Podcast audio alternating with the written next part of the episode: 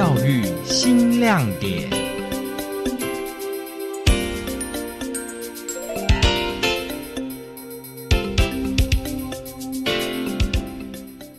然后，如果人数比较多的时候，我们希望上下学期收的是不同的社员，然后就变成每个班都会有一些同学他是有来上课，然后他会回去会分享，就可以把这个种子散播回去。一说到桃园大溪，你最先想到的会是什么呢？是内柔外 Q 的美味豆干，是大溪老街上热闹的关圣帝君绕境和阵头表演，还是历经好几个世代传承、手作温度却从不打折的木艺文化呢？听众朋友您好，我是教育电台台北总台的王维景。今天的教育新亮点要带您认识近年来逐渐融入桃园大溪地区学校课程的木艺教育。大溪在清代是台湾木材运输的集散地，加上工艺精湛的匠师聚集在这个地方，木质家具更在一九六零和七零年代达到巅峰。大溪老街发展观光的商业取向，让传统木艺产业没落，加上进口家具低价倾销的竞争，现在大溪老街的周边虽然还有不少木器行和家具行，细致的手作技术或许并没有失传，但木艺产业鼎盛时期的荣光却日渐暗淡。大溪木艺生态博物馆秘书陈佩欣说。为了让大溪的孩子能够理解大溪木器工艺的风华，大溪木艺生态博物馆从一百零七年起，透过桃园木艺推广扎根计划，将木艺教学带进校园，让大溪的孩子透过木艺体验，认识在地旧时代的产业。透过教育的方式，其实是一个是让更多人接触到。这个东西作为他们的兴趣的一个探索，嗯，那不是说每个人长大都一定要做木工，可是如果他在这个阶段学到的这件事情，接触到这个事情产生兴趣，那他还是一个未来有可能会加入这个行业，只是的一个种子。这个是比较长期的心愿。从工作方、教案设计到学校正式的课程，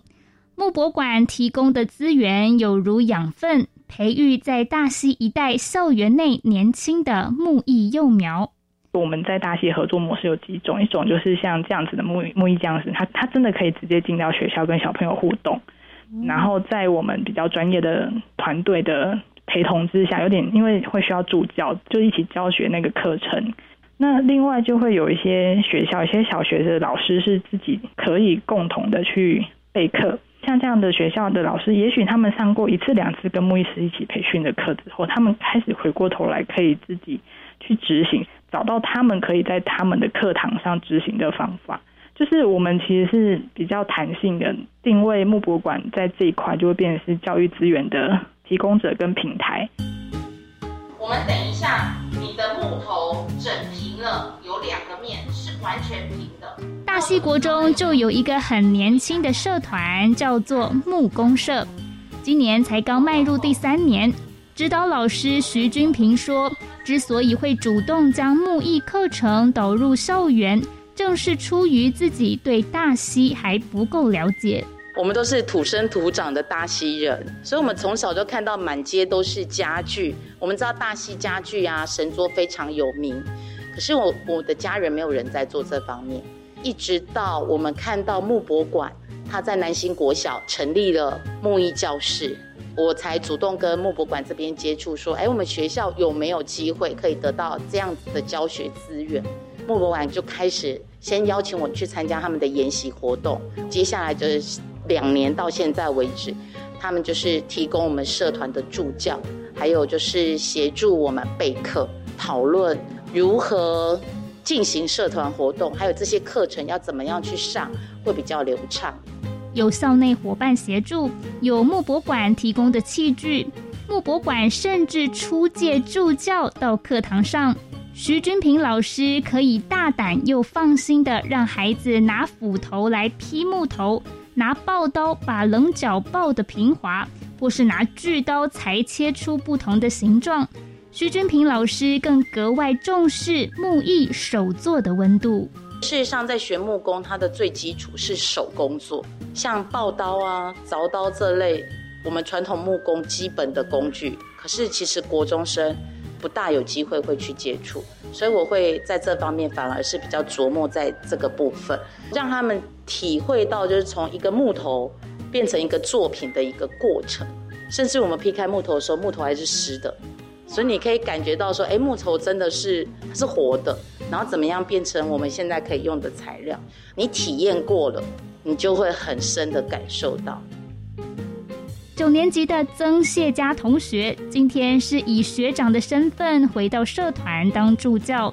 他在七八年级是木工社的社员，在九年级参加校内的技艺学程。由桃园市唯一设有木工科的至善高中教师入校教学。因为小时候去大溪老街，看到很多木工在做木头、做神钟那些，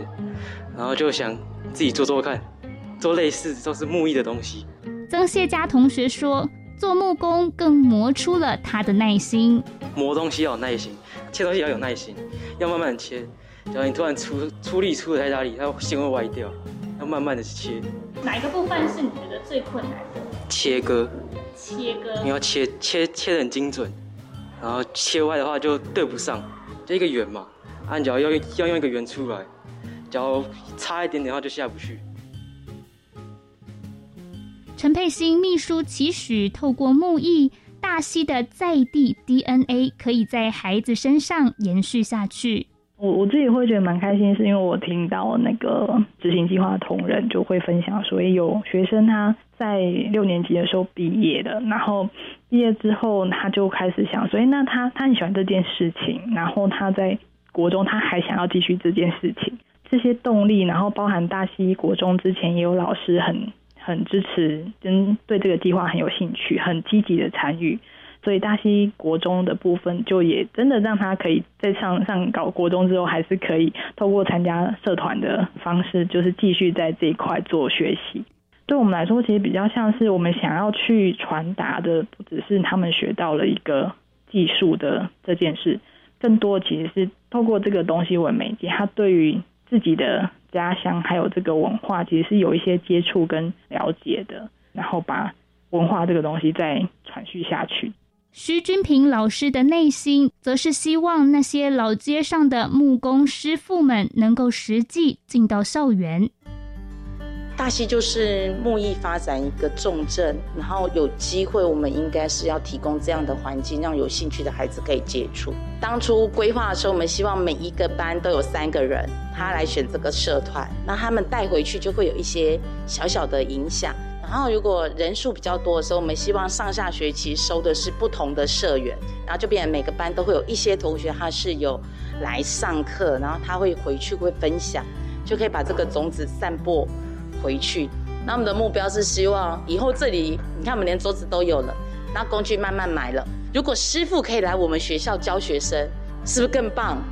每个人来个五六次。他当做一个基地，不但训练学生，而且他有那个教育的意义，这样子我觉得很棒。这个轻轻的先画线，让那个凹槽跑出来了之后，你再慢慢的加深一次都可以，请你不要用力的。社团教室里的孩子们正仔细的在木块上凿出细细的凹槽。之后会放上笔芯，成为能够握在手里的木质铅笔。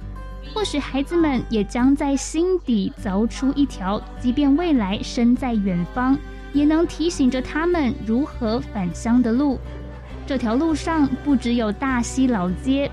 有抱木头热闹的声响，敲打出大溪生活的节奏。也有伴随着阵阵声响飘散而来，木头碎屑熟悉的味道。这是大溪的味道，也是家乡的味道。感谢您收听今天的教育新亮点，我是教育电台台北总台的王维景，我们下回空中再见。